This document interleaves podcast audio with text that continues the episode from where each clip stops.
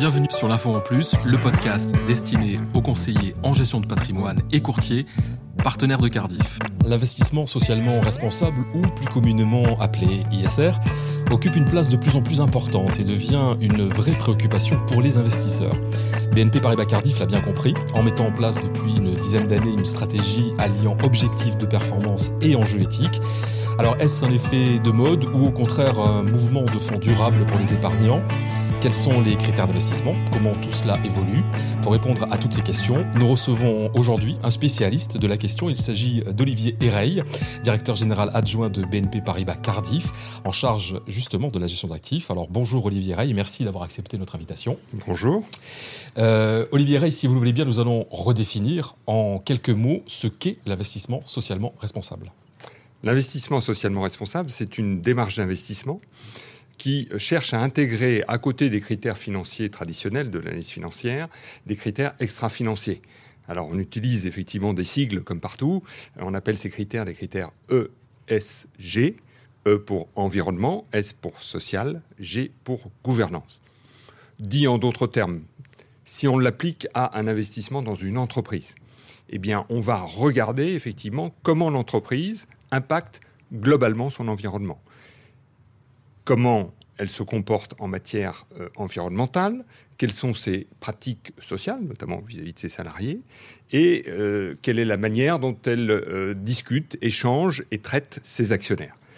C'est l'analyse globale de ces paramètres qui va venir compléter l'analyse des critères financiers et permettre la décision. Je le disais en introduction, Olivier Rey, pour BNP Paribas Cardiff, ce n'est pas une préoccupation récente, puisque cela fait une dizaine d'années que vous avez pris toute la mesure justement de, ce mouvement et que vous avez justement développé une stratégie autour de l'ISR. C'est vraiment pour nous une orientation stratégique. C'est au cœur aujourd'hui de notre processus d'investissement. Donc c'est une question qui est extrêmement essentielle aujourd'hui dans notre démarche de tous les jours pour sélectionner nos investissements. Je dirais d'ailleurs que euh, c'est un mouvement de fond, hein, on le sent bien d'ailleurs, qui anime l'ensemble de la société de plus en plus et qui monte en puissance. D'ailleurs, moi j'ai en tête euh, les épargnants. Euh, quand on les interroge, ces épargnants ont aussi une préoccupation sur le sujet. j'ai en tête une enquête relativement récente où 63% des épargnants disent intégrer un critère de financement responsable dans le choix de leur placement. 65% c'est beaucoup, et surtout, euh, il n'était que 50% il y a deux ans. Donc on voit la forte montée en puissance de cet intérêt auprès des épargnants. Il y a eu sur, euh, sur les fonds ISR euh, énormément d'évolutions en 10 ans, et puis vous, vous, êtes à la manœuvre en fait de cette opération depuis le, tout début. comment ça se construit, cela se traduit concrètement? Est-ce que vous pouvez nous donner un exemple justement de, ce genre de gestion? Oui, comme vous le rappelez, ça fait dix ans effectivement euh, qu'on pratique cette démarche d'investissement euh, dans le fonds en euros. Euh, et donc on a maintenant effectivement beaucoup de recul finalement pour analyser la manière dont les choses se, sont mises en place et continuent à se mettre en place. J'évoquerai deux dimensions importantes. La première qui est ce que nous appelons, et pardon pour les termes un peu, un peu techniques, l'intégration ESG, c'est-à-dire comment nous prenons en compte ces fameux critères d'environnement sociaux et de gouvernance dans la sélection de nos investissements. Euh, l'idée là, c'est vraiment d'appliquer cette démarche à l'ensemble de nos investissements. Et comme vous le savez, dans le fonds général, nous avons bien sûr des investissements en obligations, euh, nous avons aussi des investissements en actions, mais nous avons aussi des investissements en immobilier et dans quelques autres euh, classes d'actifs significatives. Euh, vraiment, notre démarche est une démarche globale. C'est-à-dire qu'on regarde sur l'ensemble de ces investissements, euh, effectivement, la manière dont ces critères ESG sont intégrés, intégrés donc par les entreprises que nous finançons.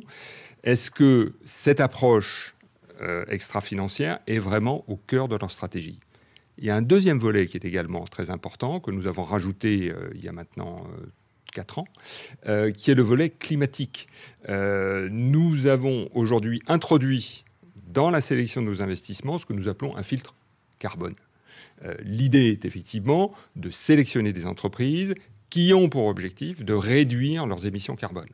Euh, je dirais tous les secteurs euh, économiques ne sont pas égaux entre eux en matière d'émissions carbone. Euh, un secteur de services va être probablement moins émetteur de carbone qu'un secteur industriel. Ce qui nous importe, c'est de, dialoguer avec les entreprises et vraiment de favoriser l'investissement dans les entreprises qui ont des stratégies pertinentes, cohérentes, mesurables, visibles de réduction des émissions carbone. ces deux démarches sont vraiment au cœur de euh, notre euh, travail euh, au niveau du fonds en euros. Je peux vous donner deux exemples d'ailleurs en la matière. J'allais vous, vous, le proposer. Quels, sont les exemples? Alors, un exemple, en 2015, nous avons financé une obligation qui s'appelle Terra Neva. Et cette obligation a pour objet de financer des énergies renouvelables une quinzaine de projets euh, d'énergie renouvelable qui sont financés au travers de cette euh, obligation. Euh, un exemple de ces projets, une ferme éolienne offshore au large des côtes belges qui va alimenter plus de 160 000 foyers en énergie. Une autre façon de le dire, et c'est important de le dire aussi comme ça, ça va permettre d'économiser 200 000 tonnes d'émissions carbone par an. Un deuxième exemple, dans un tout autre domaine, là on va passer dans le domaine de l'immobilier. Vous savez que nous sommes un investisseur important en immobilier. Eh bien, nous avons en 2017 euh, fait le choix de financer un projet immobilier à vocation sociale. Euh, l'objectif était là, euh, effectivement, de permettre la création d'hébergements d'urgence pour les populations qui en ont éminemment besoin. Au travers de ces deux exemples, je veux simplement illustrer le fait que ce que nous cherchons finalement, c'est à allier, à combiner de la performance financière et un impact positif sur la société. Alors, dans les deux exemples que vous venez de nous donner, vous parlez donc d'environnement, vous parlez de, de valeurs sociales. Euh, si on s'arrête quelques instants justement sur les thématiques euh, de ces unités de compte marquées ISR, euh, quelles sont selon vous celles qui ont les, faveurs des investisseurs et quelles sont celles qui sont vraiment les plus porteuses aujourd'hui en 2019 sur le marché? Alors on voit bien que dans l'environnement des unités de compte, les, choses bougent hein, et, bougent vite. Si on parle déjà de, des encours, euh, c'est-à-dire des sous-jacents ISR qui sont aujourd'hui présents euh, dans tout ce que nos clients, nos assurés, effectivement, ont souhaité souscrire sous format unité de compte, eh bien cet encours, il progresse très vite, puisqu'il a doublé en 4 ans.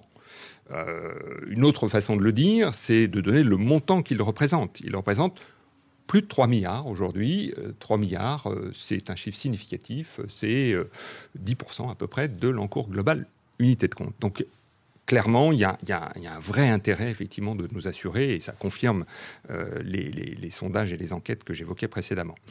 Qu'est-ce qu'on retrouve effectivement comme support qui soit véritablement les plus plébiscités quelque part. Hein. Euh, alors, on trouve surtout euh, des approches thématiques et des fonds thématiques, euh, principalement d'ailleurs tournés vers soit l'environnement, donc les énergies renouvelables, soit vers les thématiques plus sociales. Peut-être je peux vous donner des exemples sur le sujet. nous avons du côté environnemental, par exemple, un fonds qui travaille sur l'eau. Hein. Euh, l'eau, ça fait partie effectivement des ressources euh, naturelles précieuses. On se rend compte chaque, année un peu plus qu'effectivement euh, l'eau, il faut s'en occuper, à la fois dans la consommation qu'on a de cette eau et ensuite dans le traitement des eaux usées, et dans la préservation des milieux qui abritent effectivement des capacités importantes en matière d'eau. nous travaillons sur un fonds qui s'appelle BNP Aqua, qui est un fonds aujourd'hui important par sa taille que nos que nos clients ont vraiment euh, souscrit euh, de manière significative dans les UC. Je vais prendre un exemple du côté social. Euh, nous leur avons également proposé un produit qui s'appelle BNP Paribas Droits Humains, qui est un produit qui travaille là justement sur les entreprises et la politique des entreprises vis-à-vis de leurs salariés, hein, dans toutes ses composantes, et qui va sélectionner les entreprises qui sont les plus performantes, entre guillemets, encore une fois, dans la gestion euh, sociale de leur entreprise. Un deuxième exemple dans ce même domaine, euh, de quelque chose d'assez différent, mais tout à fait intéressant, qui est un, fonds qui s'appelle euh, Sycomore Happy at Work, où là, le gestionnaire va sélectionner les entreprises où les salariés sont heureux de vivre. Euh, vous savez qu'il y a des labels maintenant qui sont euh, les meilleures sociétés où vivre quelque part, et donc il y a des classements réguliers. Eh bien, on se rend compte que, comme par hasard, il y a un lien entre le bien-être des salariés de l'entreprise et la performance de l'entreprise. Alors c'est vraiment très intéressant et c'est très, très original. Euh, je me mets à la place d'un investisseur qui souhaiterait, euh, en tout cas qui a pour, euh, pour volonté d'aller sur un fonds ISR. si on n'a jamais investi sur ce type de fonds, et d'après ce que je comprends de ce que vous nous dites, il y a quand même beaucoup de choix, il y a beaucoup de, typologies d'investissement différentes. Quelle serait la, la, première, la plus, la plus abordable, on va dire, pour un premier investissement? Alors, je crois que nos, assurés ont déjà en partie euh, répondu au travers de, ce que je venais de dire, c'est-à-dire que les fonds thématiques sont quand même, effectivement, euh, la première approche est probablement la plus évidente et la plus facile, parce qu'elle est euh, très facilement compréhensible pour, effectivement, des, des épargnants. Ce que je dirais pour un premier pas, c'est vraiment de retenir des thématiques qui sont des thématiques larges en matière d'investissement. Hein. C'est-à-dire que dans les thématiques, on peut avoir euh, des thématiques extrêmement pointues, euh, quelque part, mais qui vont s'adresser vraiment à des zones d'expertise et probablement à un nombre de valeurs assez limité. Euh, du coup, peut-être dans certains cas être sujet à des effets, euh, soit de technologie, soit des effets de mode euh, dont il faut probablement un petit peu se méfier pour un premier pas. Donc moi je recommanderais plutôt euh, des thématiques environnementales larges. on a parlé de l'environnement tout à l'heure. c'est une thématique très large dans laquelle effectivement on peut trouver à la fois des actions, à la fois des obligations. On peut travailler sur des marchés européens, sur des marchés américains, sur des marchés asiatiques, voire dans certains cas sur des marchés émergents. Donc on est vraiment là sur des dimensions qui sont très larges. Hein. Donc bien prendre la précaution effectivement d'être l'offre commence à être fournie maintenant, d'être sur des thématiques euh, vraiment euh, transversales. Euh, si je prends d'autres exemples, quand on parle par exemple du fonds que j'évoquais tout à l'heure, Happy at Work, on sent bien que là, on n'est pas sur un secteur. Le fait que les salariés, effectivement, soient heureux d'être euh, et de travailler dans leur entreprise, ça n'est pas lié à un secteur, c'est lié à une pratique de l'entreprise. Et donc, on voit qu'au travers ces approches-là, on, va garder une diversification importante. Et ça me paraît un, des points clés. Alors, les enjeux éthiques sont très clairs. Euh, pour autant, et c'est une question qu'on se pose légitimement, est-ce que ces fonds ISR font de la performance? Est-ce qu'on gagne de l'argent sur des fonds ISR alors, euh, peut-être la première chose qu'il faut dire, c'est que quand même ces fonds ISR, ils sont euh, investis en bourse. Donc il y a une corrélation, bien sûr, entre la performance de ces fonds et les performances boursières. On n'est pas dans un autre monde, entre guillemets. Euh, ce qui est important de regarder sur l'ISR, c'est ce qu'apporte l'ISR par rapport au placement non ISR ou traditionnel ou classique. L'ISR apporte une vraie réduction du risque. C'est là qu'est sa valeur. Euh, sous réserve, et la réserve est extrêmement importante, qu'on garde cet investissement sur des durées longues. L'ISR n'apporte pas sa valeur sur du trop court terme. Il faut être sur des temps longs. C'est pour ça d'ailleurs qu'on y est très, très attentif, entre guillemets, dans l'assurance vie, puisque l'assurance vie, on est bien sur des placements longs, donc qui permettent effectivement aux investissements de dérouler dans le temps euh, tout leur rapport.